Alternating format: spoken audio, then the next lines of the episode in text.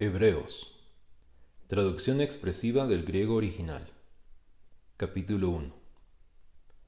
En muchas partes y de muchas maneras, desde antes, Dios, habiendo hablado a los padres en los profetas, en lo último de estos días nos ha hablado en el Hijo, a quien estableció por heredero del todo, a través de quien también creó las edades de los tiempos quien siendo el brío de la gloria y la exacta expresión tanto de su cimiento como de su permanente sostenimiento del todo, con la palabra hablada de su habilidad para ejecutar.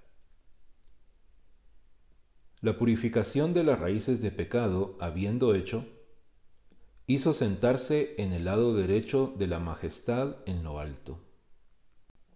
Así de inmensamente mejor que los ángeles ha sido hecho, así como más excelente comparado con ellos ha heredado un nombre. Pues a quién, dijo alguna vez de los ángeles, Hijo mío eres tú, yo este día te he engendrado a ti. Y de nuevo, yo seré a él por padre, y él será para mí por hijo. Y en el momento que trajo al primogénito dentro del mundo, de nuevo dijo, Póstrense hacia él el total de los ángeles de Dios.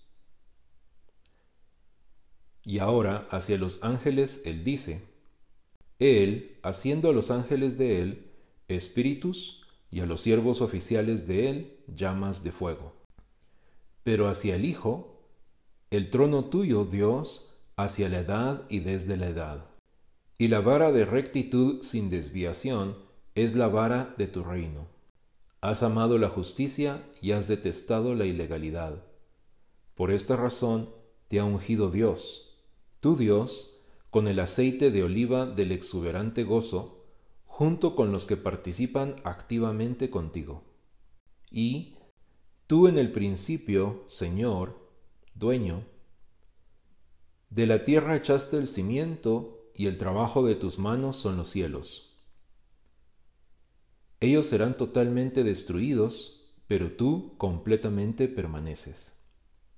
Y todos ellos como un manto se deteriorarán. Y como una capa los enrollarás, y como un manto serán sustituidos. Pero tú, el mismo eres, y los años tuyos no cesarán. ¿Y a quién de los ángeles dijo alguna vez, siéntate a mi derecha hasta que haya puesto a tus adversarios debajo de los pies tuyos. ¿Acaso no son todos ellos, los ángeles, los siervos oficiales, espíritus que para el servicio han sido comisionados y enviados para servir a los que están a punto de venir a heredar el ser puestos a salvo?